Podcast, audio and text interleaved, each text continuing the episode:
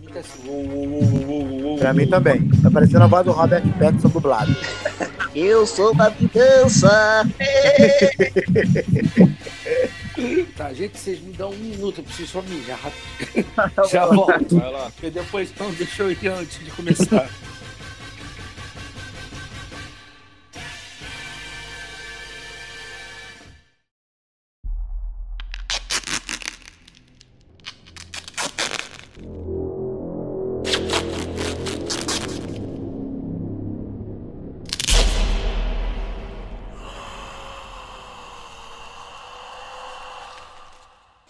Fala galera, beleza? Finalmente estamos aqui reunidos para poder falar um pouquinho sobre a vingança. I'm vengeance.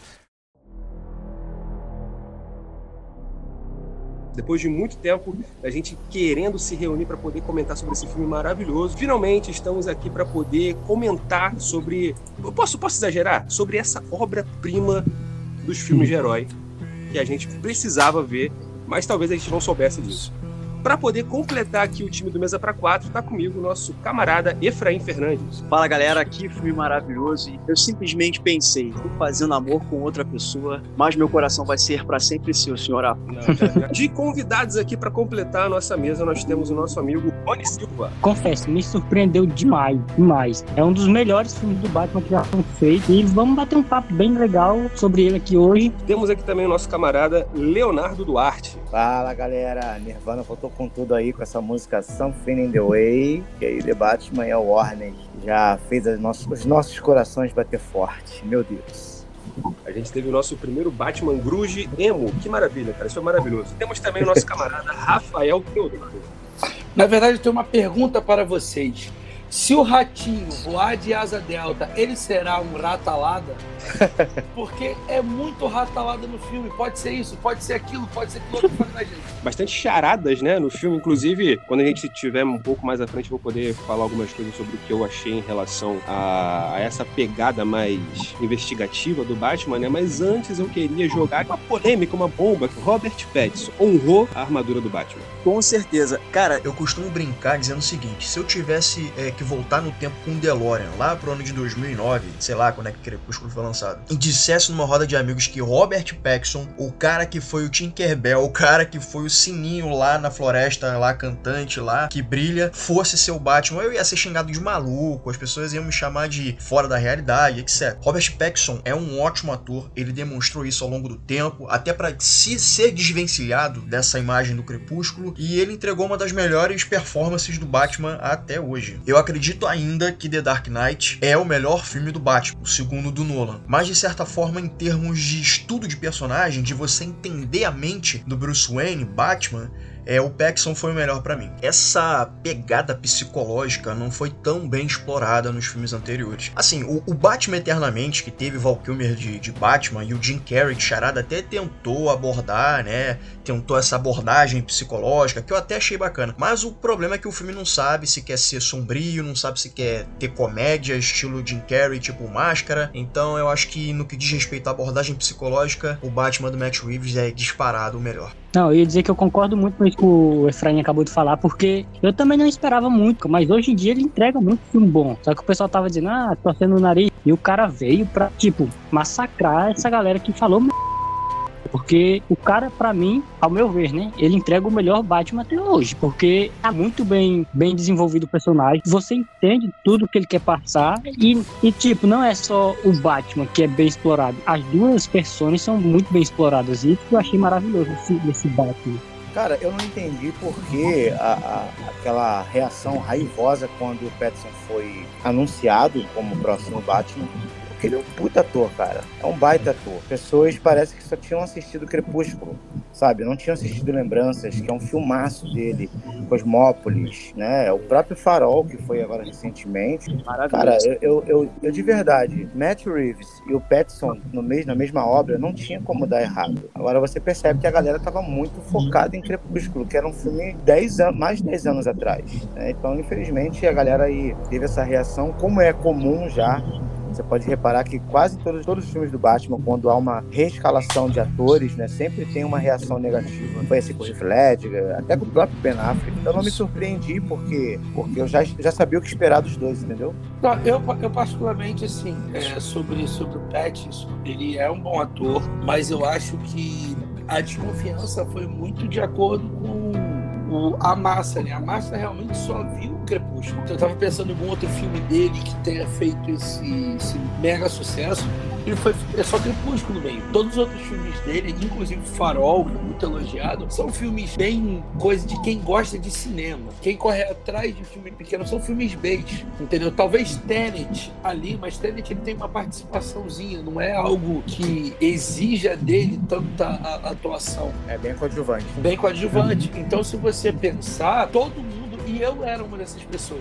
Um cara, tipo assim, pô, Robert Pattinson. E aí veio toda aquela polêmica dele falar que, ó, não adianta eu malhar, que eu não pego corpo, que, que não passo disso. E a gente sabe toda essa estética do, do Batman, dos heróis da DC de maneira geral, terem corpos esculturais e, e tudo assim, dizer, que diz respeito a isso. Mas ele, ele sim apresentou um bom Batman. Eu acho que um Batman em formação, que para mim foi o, o, principal do filme. É um Batman que precisa de ajuda de outras pessoas para solucionar o problema. Um spoiler aqui, talvez não sei se seja spoiler, mas quando ele descobre que a arma usada no primeiro crime era uma era um utensílio de abrir carpete e ele não sabia que era usado para isso. Quem resolve a primeira charada não é ele, quem decifra os códigos é o Alfred. Então, toda, eu brinquei aqui no começo sobre o Ratalada, até ele entender que era um site. É, são coisas assim que, que fazem o Batman, esse filme, ser diferente de todos os outros. É um Batman que está em formação e um Batman que não sabe nem usar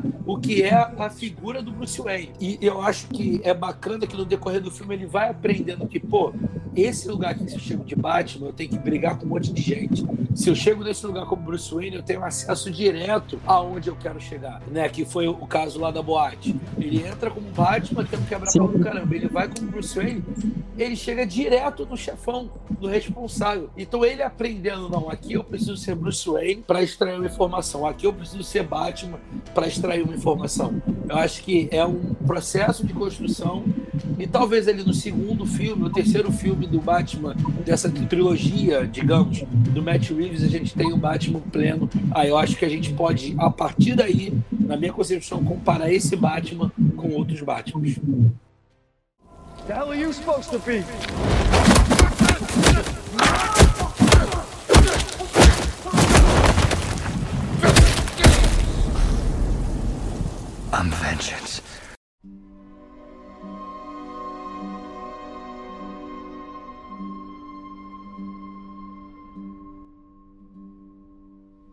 Pois é, Teodoro, concordo contigo. Uh, uma coisa que eu me dei conta aqui é que a gente não vê tanta diferença entre o Bruce e o Batman nesse filme. A gente sabe que existem dois lados, né? A gente sabe que o Batman meio que nasce no momento que o Bruce vê os pais dele sendo mortos, que é algo altamente traumatizante para qualquer pessoa. E nesse filme o Bruce e o Batman basicamente são a mesma pessoa, por assim dizer. O Bruce, ele não é aquela figura, aquela fachada de playboy bom vivant que sai com bailarina russa, né, que tá sempre fazendo festa. Ele é super recluso, ninguém nunca consegue falar com ele.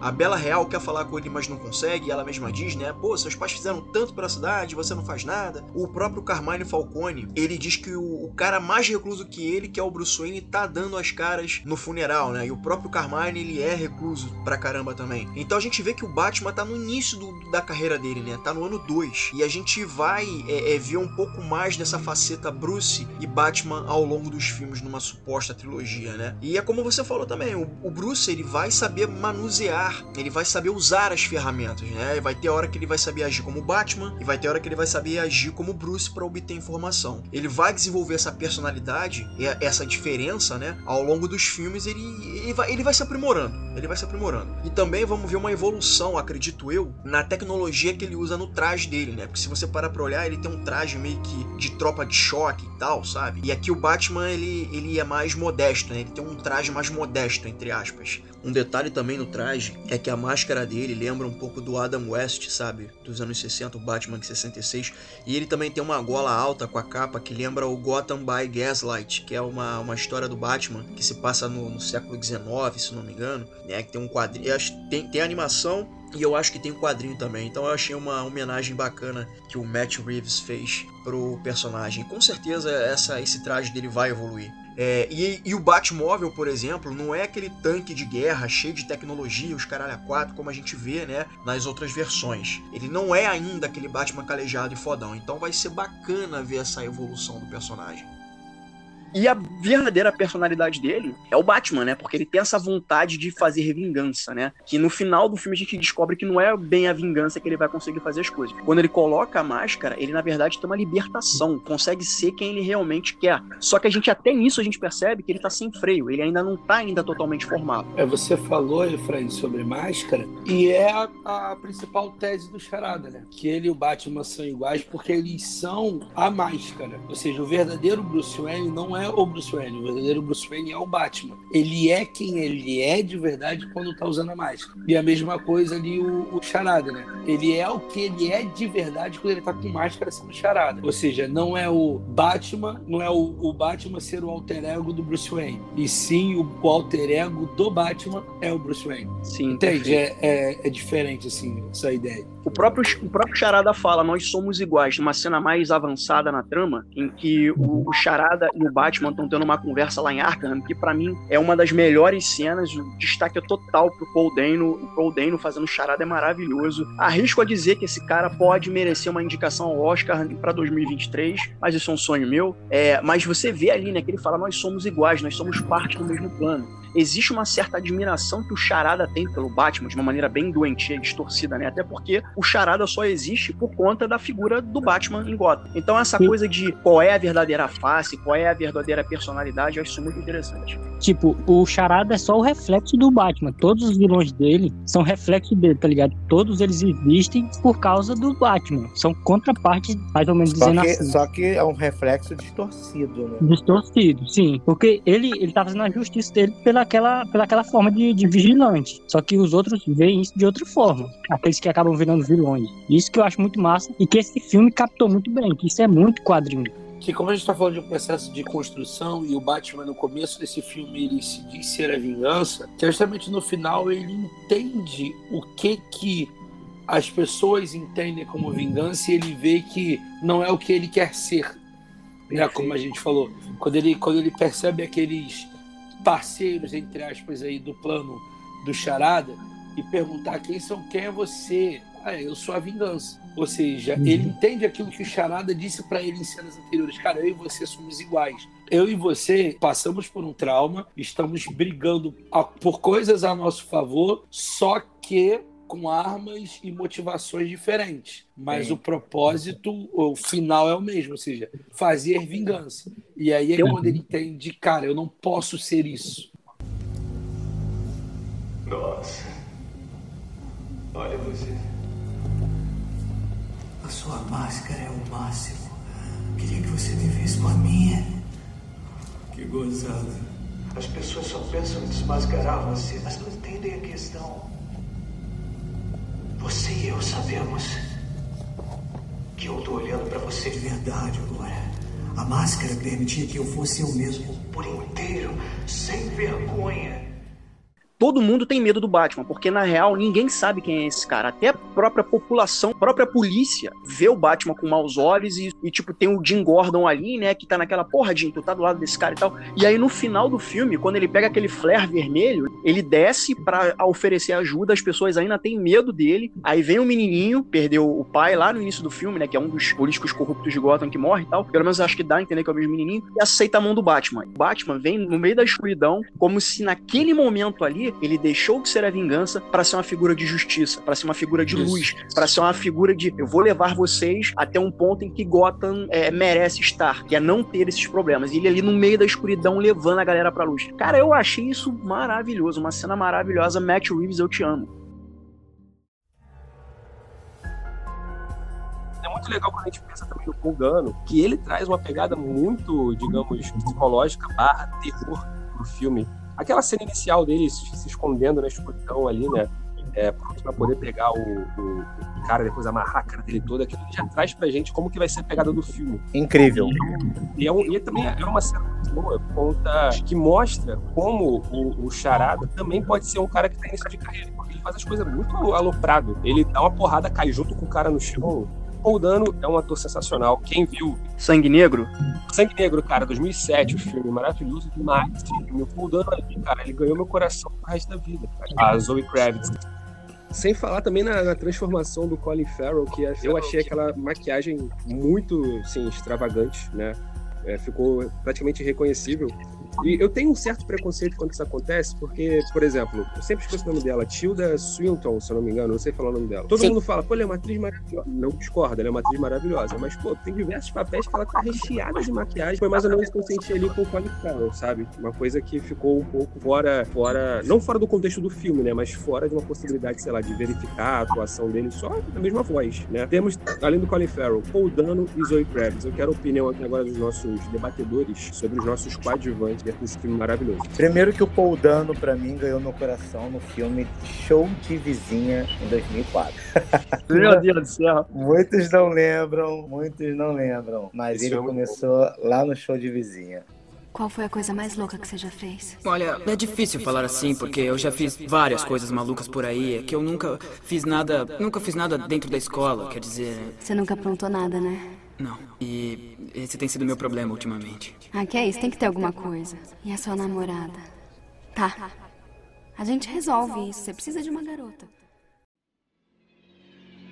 É, o filme Suspeitos não tem nem o que falar, né? Cara, o fato dele só aparecer praticamente nos últimos, sei lá, 40 minutos finais, Sim. 30 minutos finais, Sim. eu acho que isso deu um, deu um peso pro personagem muito maior. Aquela coisa dele ficar nas sombras, funeral aparecer só a sombra dele, né? E, e é inquestionável a, a atuação dele. O cara tem um gabarito assim muito top. Eu achei que a, a, a interpretação dele, a entonação, né, a, a, projeção de voz dele, quando ele tá fazendo as gravações, as lives, tem uma hora que ele fala muito raivoso, tem uma hora que ele fala assim, é galera, hoje é o nosso último encontro. Você vê como o cara é um psicopata, vê como é que ele oscila muito, né? Eu, eu, eu acho que ele tem grande chance de concorrer ao Oscar no que vem, quem sabe? É, eu gostaria muito, cara. Eu, eu achei que, assim, o personagem, né, ele foi baseado no, no Zodíaco, né, que foi aquele assassino serial ajudou a compor o personagem. Ele deve ter feito algum estudo sobre pessoas que venham ter algum tipo de distúrbio ou psicopatia. Numa hora ele tá falando manso, acho que é Gil Coulson o nome do personagem, ele tá com uma bomba no pescoço e ele começa a fazer as uhum. charadas, né? E aí você vê a voz dele, né, de, de ódio, sabe? Psicopatia. Cara, a voz do cara é uma coisa sensacional que chega a dar medo. Eu vi no cinema, foi de outro mundo. Esse cara, ele só confirmou que ele é um dos grandes talentos, sei lá, 13, 15 anos por aí.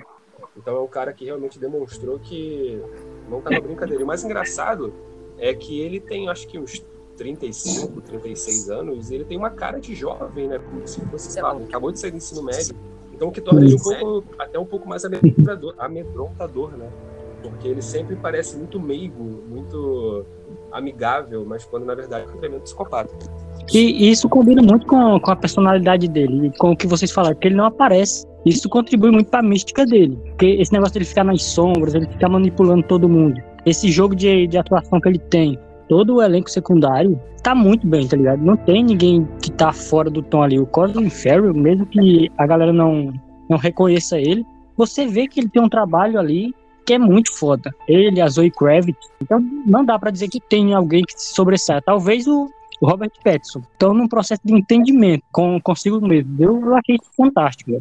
Pessoal, queria saber a opinião de vocês sobre a Zoe Kravitz, filha do Lenny Kravitz, que é um cara sensacional no, na, na, música, né? Então ela já é artista de berço, vamos dizer assim. E eu conhecia pouco dela como atriz, né? O pouco que eu vi, eu acho que ela mandou muito bem nos trabalhos prévios ao filme do Batman. Eu curti muito essa versão dela da Selena Kyle, né? É, até onde eu percebi, essa versão dela não foi tão sexualizada assim. Claro, é da personagem, é usar de sedução, né? É porque isso faz parte da construção da personagem, mas não sou a força forçado. Ela tem a sensualidade dela, mas não soa forçado. E ela não tá com roupa de vinil, né, de couro, fetichista sadomaso, que nem a Michelle Pfeiffer lá no Batman de 89, de, de 92. E ela não é ajudante, saca? Essa versão dela, ela não é ajudante. Ela tem um arco só dela no filme que tá ligado ao Falcone, porque o Falcone é o pai dela. E eu curti muito esse jogo, né, essa interação, essa dinâmica que ela tem com o Paxson, né, soa muito natural. E eu arrisco dizer que essa foi a melhor abordagem da Selina Kyle, né, embora ela, ainda não seja a mulher gato, né, ainda, porque o Matt Reeves já falou isso,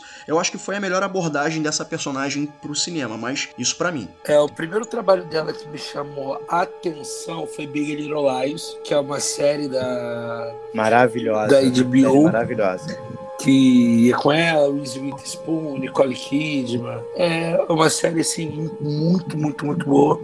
Que é quando eu vi, a vi um pouco mais dramática, porque o, o repertório dela tem muito, de novo, filme indie, muito filme B e participações em Divergente, X-Men, Animais Fantásticos, mas nada de destaque. Esse talvez seja o grande filme dela, assim, né? que a gente possa dizer. Eu, eu- eu gosto muito da, da Anne Hathaway como como mulher gata. Eu, eu tenho, não sei. Eu acho que mesmo sendo um filme que não é tão bom assim, mas para as coisas que ela tem que fazer como mulher gata, ela faz bem, sabe? É, como um auxiliar ali do Batman. A única coisa que tem diferente é que nesse filme ela tem uma, uma trajetória própria. A história da mulher gato, ela se cruza com a do Batman, mas não é a mesma coisa. Eles não estão buscando o mesmo objetivo. Ela quer encontrar a garota, depois que ela descobre o que aconteceu, ela quer a vingança. Ponto. Esse é o projeto dela. Já o Batman tá numa outra corrida, ele tá fazendo outra coisa, um outro propósito. Mas a atuação dela eu gosto, porque ela, quando ela tem que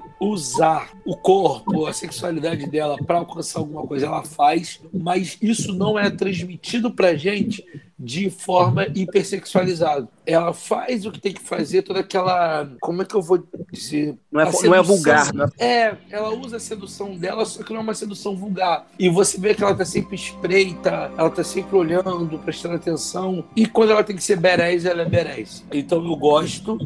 Eu não sei se é uns conceitos antigos de visão que eu tenho da mulher gato. Me pareceu que ela tava muito é, frágil em relação ao Batman.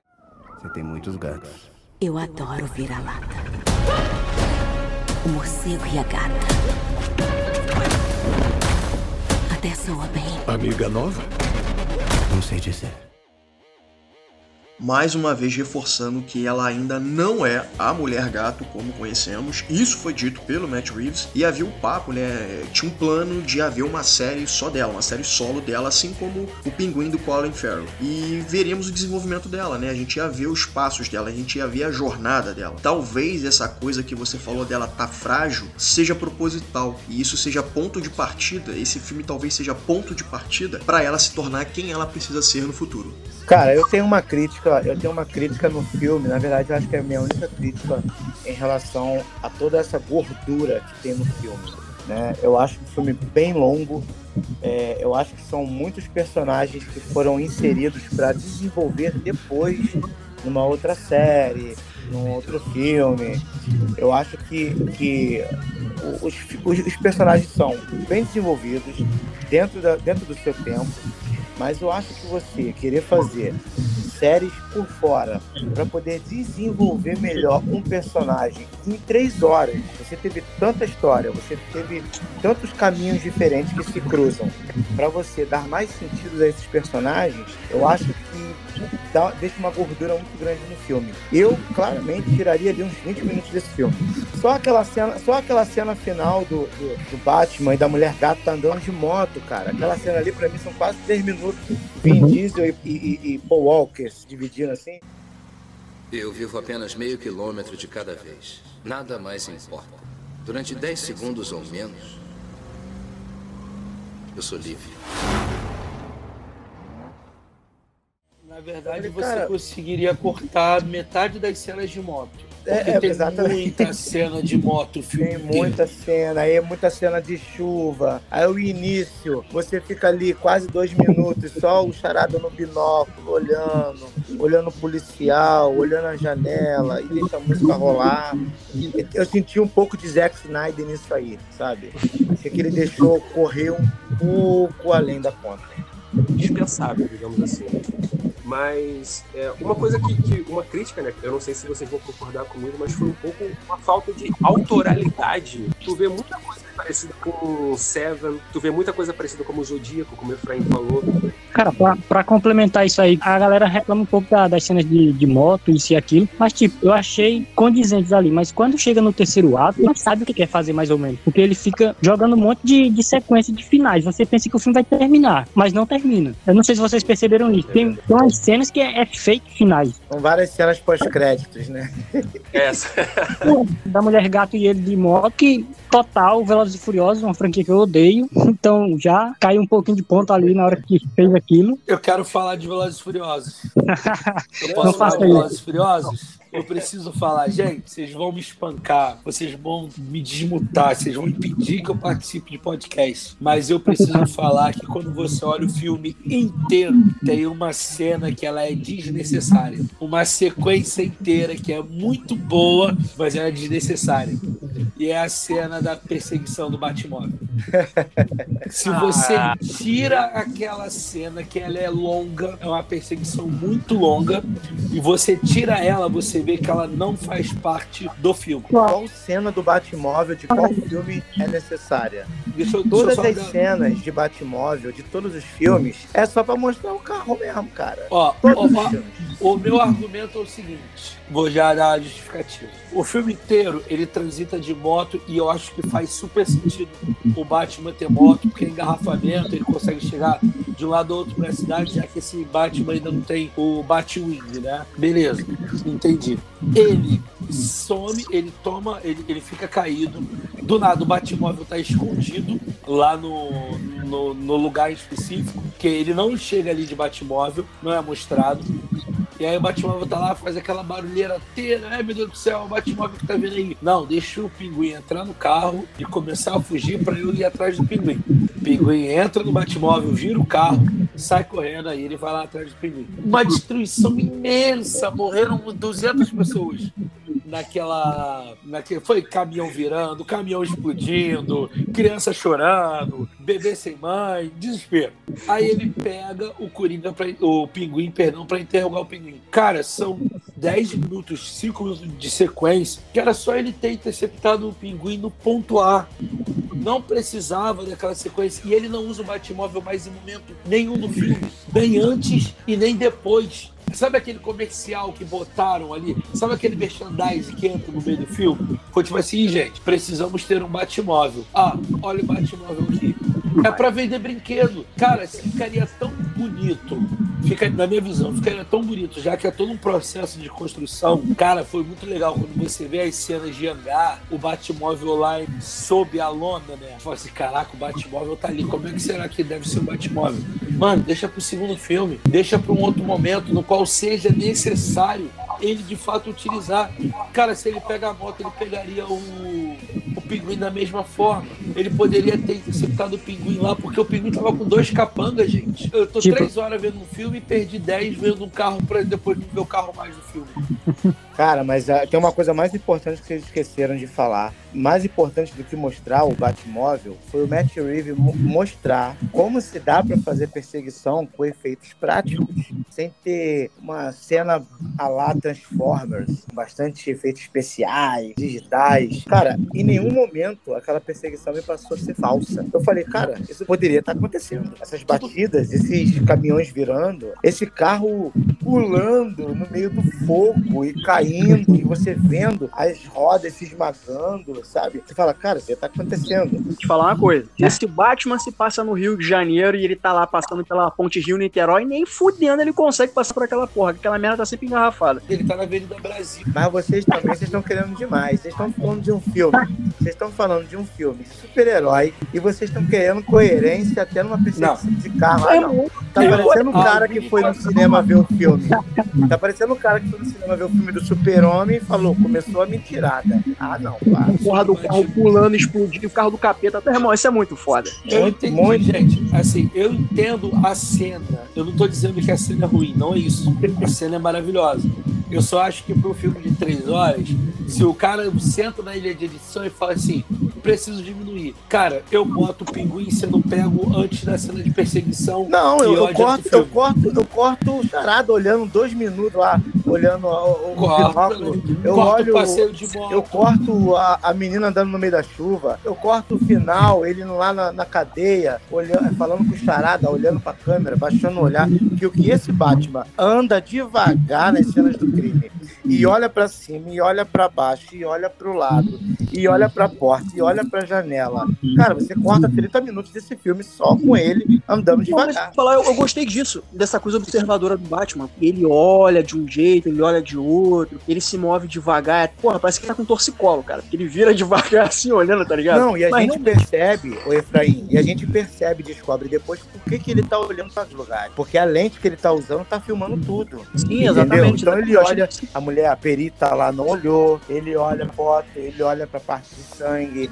Tudo isso a gente vai ver que lá na Batcaverna, ele imprime as paradas, tudo bem. Você corta pequenas coisas que você vê que poderia sobrar aí 20 minutos. Então essa coisa do Batman ficar olhando pra lá e pra cá e ter a câmera ocular dele que grava tudo, eu achei isso bacana porque no início do filme, quando ele visita né, a cena do primeiro crime do Charada, ele tem, quando ele chega finalmente na Batcaverna, ele tá começando a escrever, né, um diário, né, e tal, e até ele bota lá ano 2 e tal, estou virando um animal noturno. E ele mesmo fala, né, que ele tem dificuldade pra lembrar das noites em que ele sai pra ser um vigilante. Então ele tá tão imerso nesse mundo que ele perde a noção de tempo, ele perde a noção dos fatos. Ele tá é como se ele estivesse se perdendo nesse, entre aspas, personagem que ele tá criando, que ele ainda não tá entendendo. Então, essa, sacada da, da, da lente ser uma câmera, porra, eu achei isso do caralho, porque isso faz com que ele consiga ter uma, uma linha de ação. Ele consiga ter um início, meio e fim, investigar melhor o que ele tá querendo fazer. E o filme também, né, tem essa pegada meio Seven, né, como o Dalton falou, né, que por um lado parece carecer de originalidade, mas por outro, cara, Seven é um filme que eu adoro. Eu achei que foi uma ótima referência, assim como o Tarantino faz os filmes dele, que pega uma referência de tudo quanto é coisa e taca no liquidificador e faz o filme dele, foi mais ou menos o que eu achei com esse Batman. Ele pega várias referências que ele acha bacana pra ele, taca no liquidificador e joga essa. É um pouco de falta de originalidade? Sim, mas isso fez com que fosse um bom filme?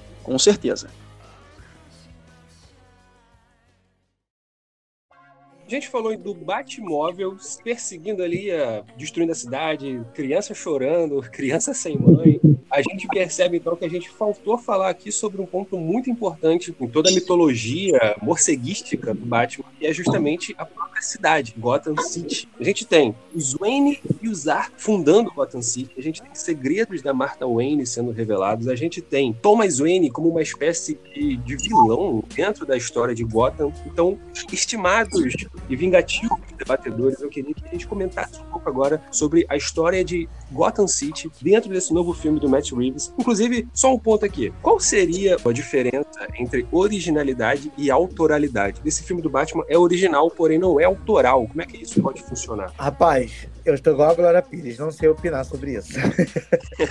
Porque eu não consigo ver essa diferença. Pra mim, se, se o filme é original, é, o cara tá trazendo muita coisa autoral dele. Por exemplo, o próprio filme do Planeta dos Macacos, você consegue ver muito do Planeta dos Macacos aqui no filme do Batman. Você, como o Matt Reeves, ele tem o seu jeito de contar a história, como ele mostra a visão dele de Gotham, entendeu? Como ele usa o fator medo, que não necessariamente o Batman tá na, na rua todos os dias, mas só pelos caras verem um, um, um beco escuro, os caras já têm medo de do cara tá ali, entendeu? De de repente sair um Batmóvel dali, o cara vira na esquina, vai assaltar um ônibus e alguém pega ele. Como ele consegue trabalhar esse fator medo em cima dessa Gotham de hoje que tá tão é, desacreditada. Tem um sinal agora. Para quando precisam de mim. Mas quando a luz bate no céu, não é só um chamado. É um aviso. Para eles, medo é uma ferramenta. Né, a própria APV é falado, né, lá nos debates lá, do, lá da eleição, né, é, da questão do programa dos Waynes, né, de 20 anos, que foi feita a questão da anticorrupção, do planejamento, do que eles tinham de planos para a cidade, de como o próprio projeto foi distorcido durante anos pelos próprios políticos, né, e daí também eu, ve, eu vejo como tem um pouquinho de gordura quando eles querem inserir a questão da mãe do Bruce ali, com Falcone, que matou jornalista, jornalista. Você percebe como é uma outra parada que eu acho que poderia ter, ter tirado do filme. Eu não consigo ver essa questão, dessa diferença do autoral pro original. Pra mim é a mesma coisa, cara. Eu não consigo ver essa diferença. Mas eu vou te falar, ô, ô, Léo, eu acho que se eles tivessem remontado, eu assim, ok, eles remontaram de uma certa forma essa questão do Wayne, né, a morte do Wayne, mas com outro ponto de vista. Assim, no, no, Joker a gente teve de novo, né, porra, Marta, Marta e Thomas e Bruce e a cena do assassinato e tal. Nesse filme, o que eu achei bacana foi o seguinte, eles não mostraram, eles abordaram, né, essa questão de novo da morte do Wayne, mas eles abordaram de um, de um ponto de vista diferente, o qual coloca em xeque a idoneidade da, do, do Thomas Wayne, né, porque Sim. o Thomas Wayne sempre foi visto como essa figura quase santificada, né? Numa cidade corrupta, decrépita, que tá caindo aos pedaços, ele tava ali para fazer diferença. É, ele seria tipo o Cavaleiro Branco, né? Sim. Ele seria tipo o Cavaleiro Branco. Ele seria, estaria ali para tentar fazer o melhor possível por Gotham. E a gente vê esse outro lado do, do Thomas. O Falcone joga remontando fatos nessa história, dando a entender que foi o Maroni quem matou os pais do Bruce. Quando na real, para mim, o Falcone quem matou os pais do Bruce, porque assim, o Thomas estava decidido em ir nas autoridades falar o que o Falcone fez, que foi matar o jornalista. Mesmo que isso é, trouxesse problemas pro próprio Thomas, mesmo que ele fosse lesado em relação a isso. A gente não consegue ver Maroni né, nesse filme. Né? Não, ele só é citado. Eu não, acho que ele só aparece num vídeo de VT bem longe. É tipo assim, é muito rápido. É um vídeo ah, de VT tá. bem longe com segurança botando a mão na câmera. Então, assim, a figura do Maroni ela tá oculta. A gente sabe que existe, mas ela não aparece propriamente dita, ela é citada. A gente acaba vendo um outro lado da família dos Wayne, né? que é aquela coisa, né? O Thomas Wayne sempre foi essa figura do cavaleiro branco na cidade e ele tem um podre, né? E assim, ele simplesmente pede pro Falcone, né, abafar o caso, o Falcone vai acabar matando, na real, isso foi o que aconteceu. O Fal... Ou pelo menos é o que dá a entender. O Falcone matou né, o, o, jornalista, e jogou a culpa no Maroni, né? E aí a cabeça do Bruce fica como, porra, mas aí, quem matou? Foi o Maroni? Foi o Falcone? Mas eu de verdade, Efraim, eu adoraria, eu adoraria não ter visto nada relacionado à morte do Zoe nesse filme. Até porque todo mundo já sabe. Fica maçante, sabe? Já deu isso aí. Eu achei interessante pelo seguinte: o, um, o Carmine Falcone fala, ó, o responsável pela morte do seu, dos seus pais é o Maroni. Já o Alfred vira e fala, ó, eu acho que o responsável pela morte dos seus pais pode ter sido um, uma pessoa da bandidagem. Que é um bandidinho um qualquer. Exatamente. Ou pode ter sido, de fato, o Falcone que mandou alguém matar. Assim, eu não acredito em coincidências. Então, para mim, o Falcone, sim, de fato, tem a ver com essa tragédia do Wayne. Então, por mais que não tenha mostrado, filmado aquilo de novo, né? Uhum. Acho que abordou ponto de vista interessante, né? Porque aí você meio que põe em xeque, né?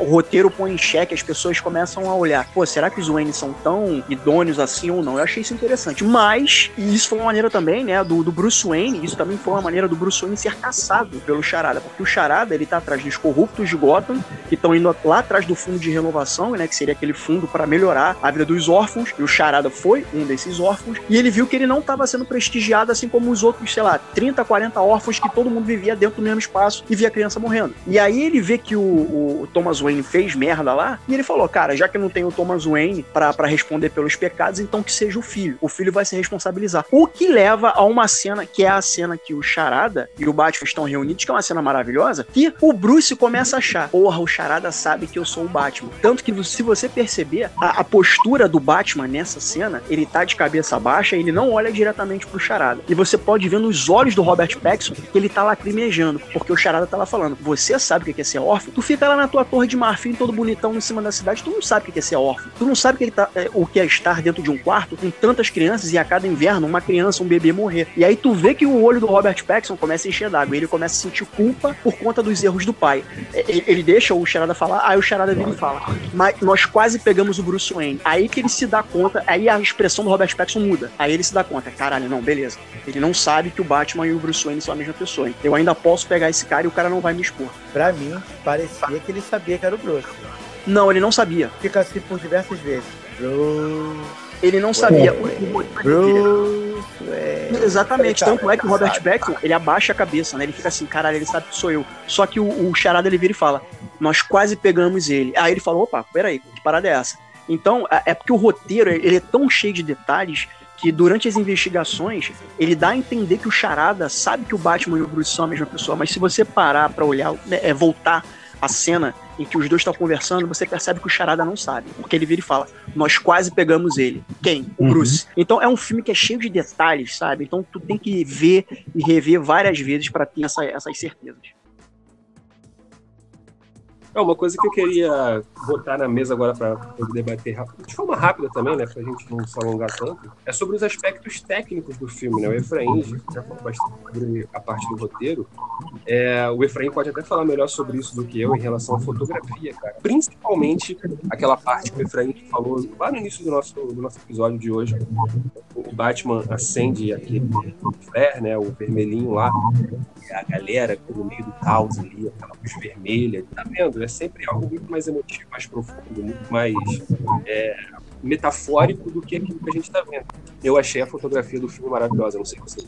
É, quem assina, quem assina a fotografia é o Greg Fraser, né?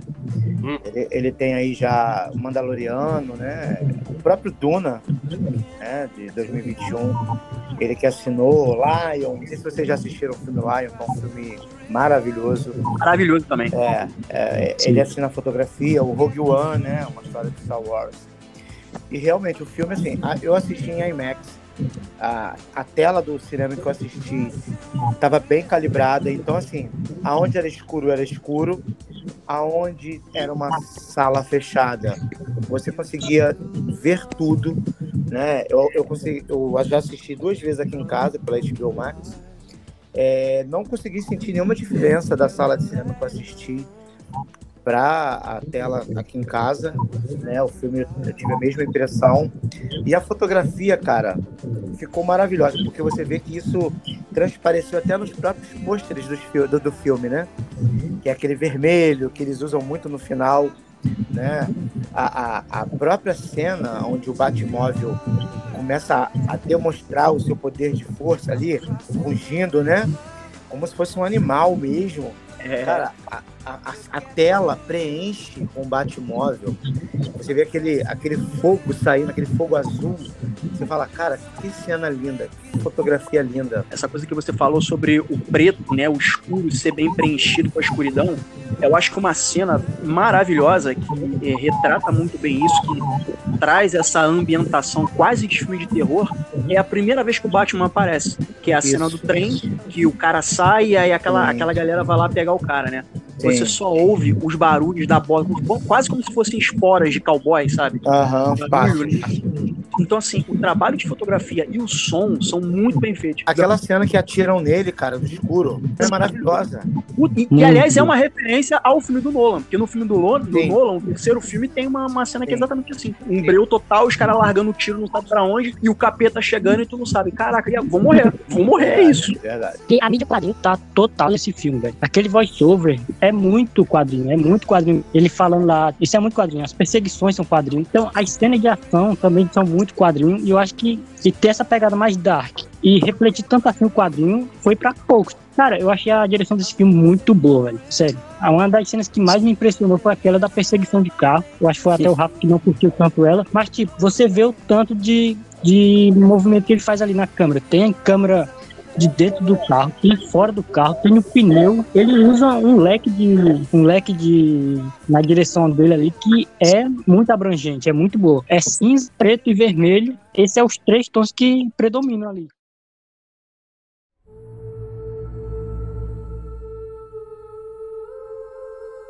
Falando sobre a parte técnica, o que seria desse filme sem a trilha sonora? Ai, que, que é isso? Ele tem, ele tem ah, essa trilogia agora do Jurassic World, né? Foi ele que fez também. Os, os últimos filmes do Homem-Aranha, Jojo Rabbit, que é um filme que eu amo. Quem não assistiu esse filme ainda, assista Jojo Rabbit. O próprio filme novo do Thor, né? Ele que tá assinando aí a, a, a música. E eu não sei, cara, se vocês tiveram uma percepção. Eu sou músico, sou tecladista e eu sou arranjador. A música do Batman que ele faz, cara, ela tem um pouco da trilha do Darth Vader. Puta que pariu, num falar- beat, ela é caralho, milhão. um beat mais devagar. Pam, pam. Puta que esse é foda. Cara, é, é como se fosse a música do Darth Vader, bem mais lenta. Bem mais ralentado. Pá, pá, Eu tô pra pá. falar isso, se vocês também tinham percebido isso, cara. Eu tô assim, Cara, Cara, quando, é- é como- é- quando houve aquele som rompante, aquela batida, eu fico, mano, não, eles não fizeram isso. Quando eu vi no cinema, eu falei, caraca, isso é Darth Vader com um beat bem lento, cara. Que que é Aí- isso, mano? Eu quero falar que eu odiei a trilha sonora do filme. Ah, Meu Deus! Mas é Ele tem justamente sido por isso. contra. Mas é justamente por isso que vocês acabaram de falar. Cara, o Michael Giacchino, ele é um compositor sensacional.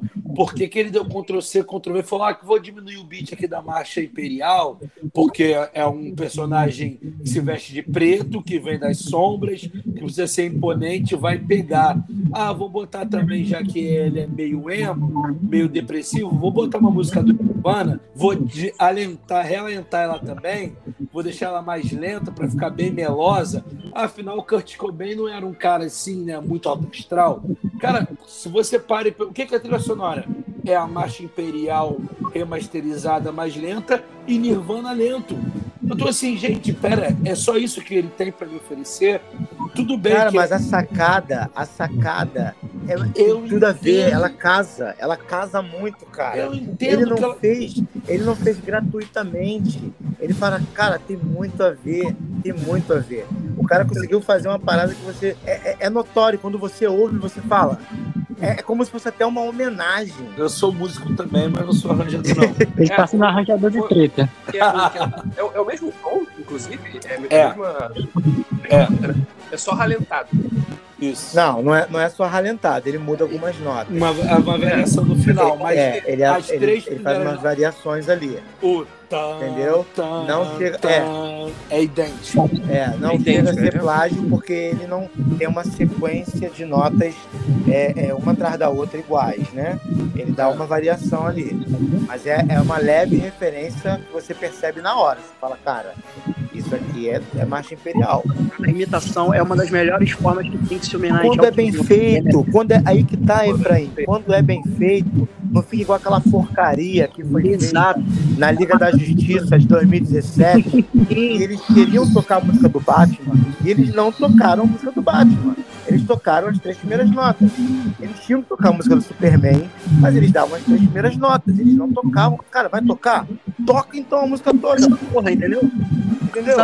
O cara, o cara quer copiar, mas não quer fazer direito. Faz direito, pô. Galera, uma das coisas aqui, vou falar um pouco da concorrência agora, né? Uma das coisas que a Marvel se destacou bastante, enfim, além dos filmes, né? Do, do formato de fazer filmes, foi por conta também das cenas pós-créditos, né? Dos filmes de herói. A gente acabou ficando um pouco, digamos, mal acostumados com isso. E a gente não viu isso no Batman.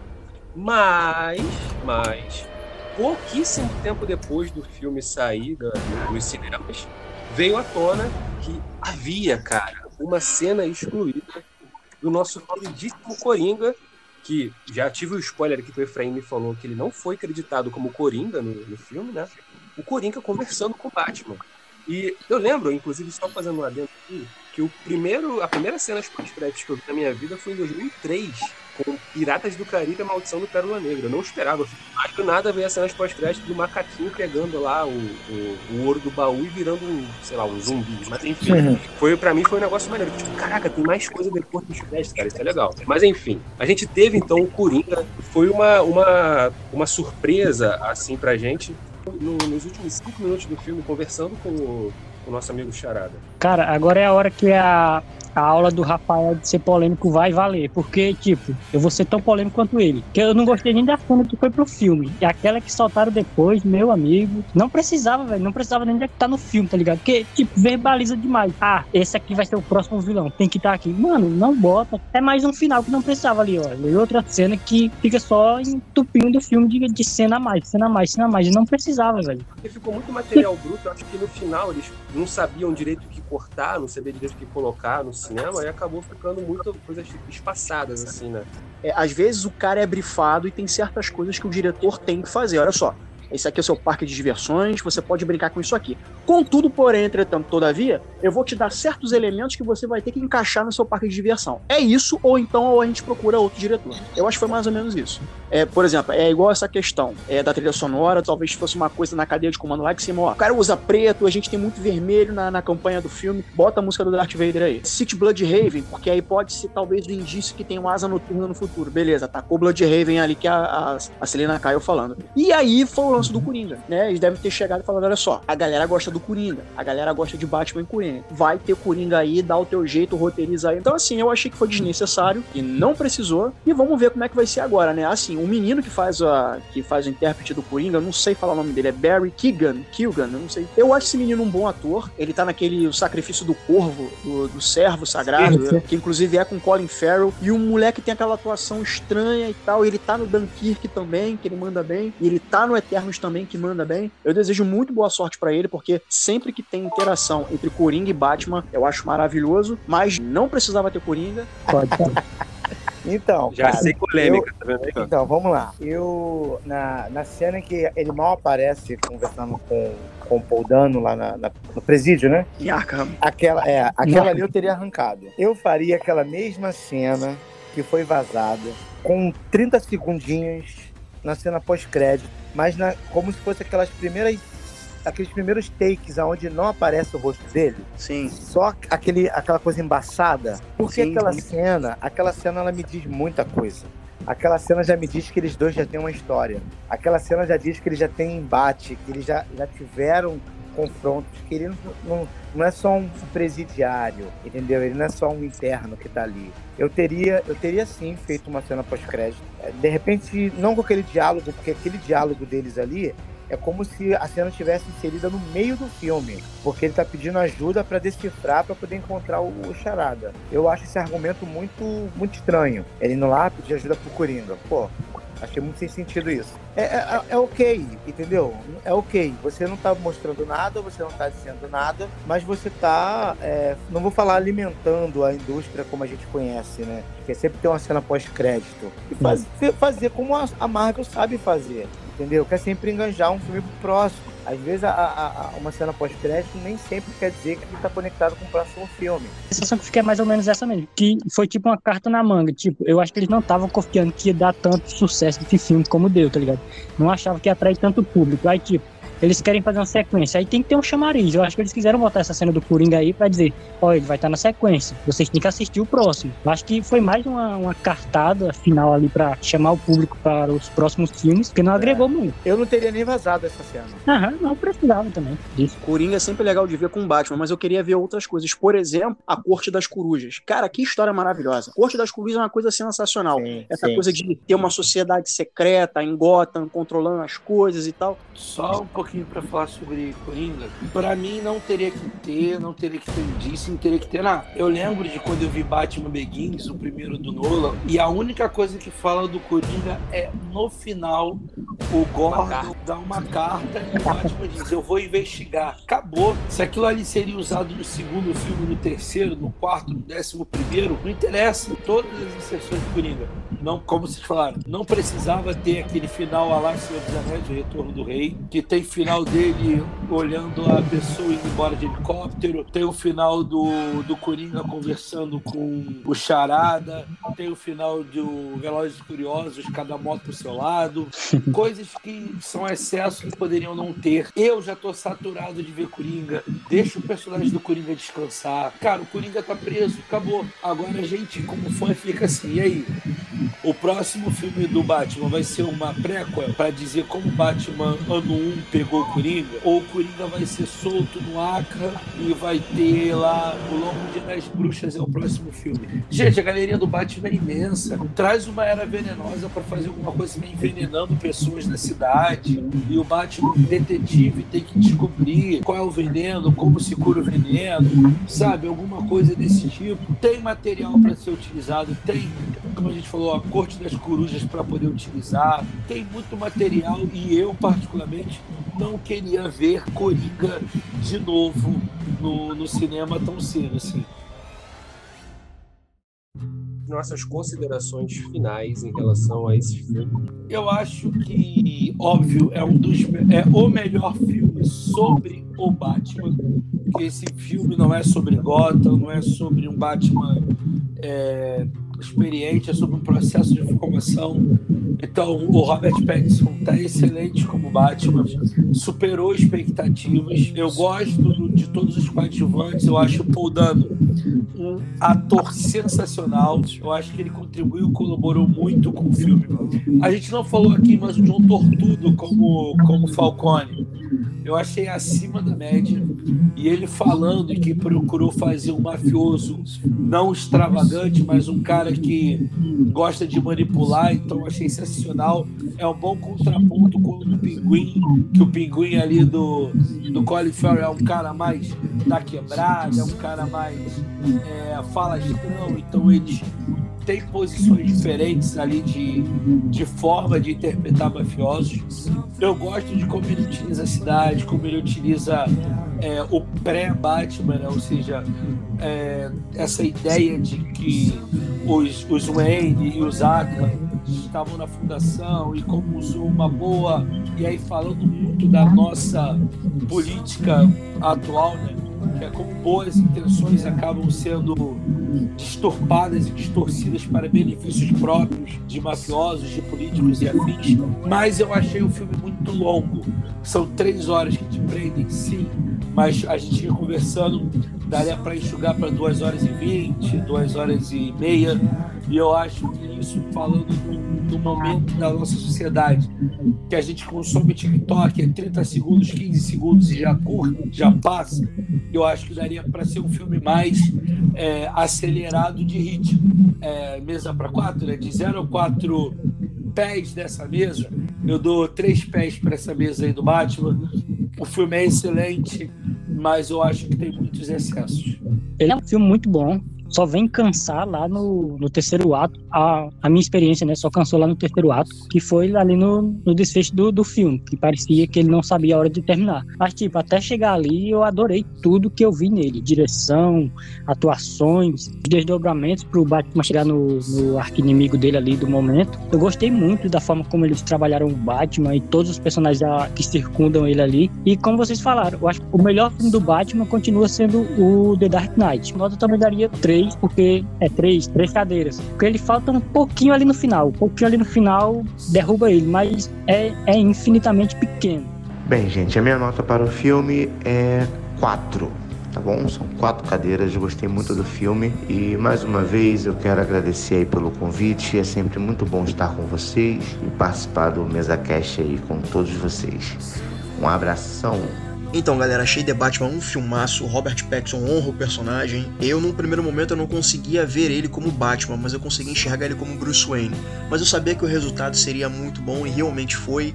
A última vez que eu cancelei, né, um ator, né, essa palavra da moda, foi o Heath Ledger lá em 2006, 2007, e o cara fez um puta de um trabalho, né? Então, eu esse foi meu maior exemplo, né, de não duvidar de atores que têm ótimo potencial, mesmo que pareça estranho a escalação. E Robert Pattinson manda muito bem. Eu espero que não haja super seres nesse universo criado pelo Matt Reeves.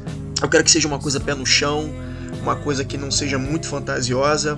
E eu não quero super seres, eu não quero esse Batman interagindo com nenhuma Mulher Maravilha, nenhum super-homem, nenhum outro super ser quero coisa pé no chão. Eu quero que seja como as animações do Batman dos anos 90, sabe? Que eu acho maravilhosas. E eu dou quatro cadeiras para esse filme que para mim é excelente. É isso, galera. Obrigado por terem ouvido. Muito bem, nossos queridos mesa casters. Esse foi o nosso episódio sobre The Batman, esse filme maravilhoso que o Matt Reeves entregou pra gente. Esse filme tava com as expectativas lá no alto e as expectativas elas foram atendidas com certeza. Claro, teve algum defeito ou outro, a gente comentou aqui no episódio, mas sem dúvida nenhuma, é uma obra magnífica que foi entregue pra gente, sendo protagonizado pelo morcegão da galera, pelo vampirão da massa, Robert Pattinson. E foi um filme que, além de atender as expectativas, criou ainda mais expectativas para o que pode acontecer agora com os filmes de herói da Warner, da DC. E a gente espera de coração que essas expectativas sejam ainda mais atendidas.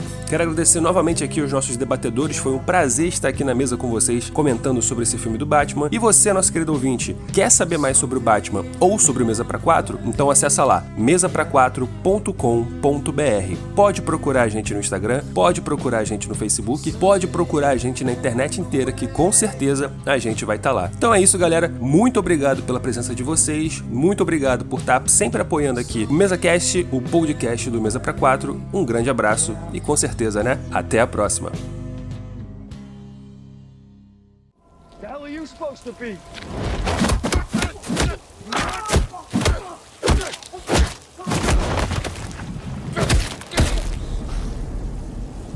I'm vengeance.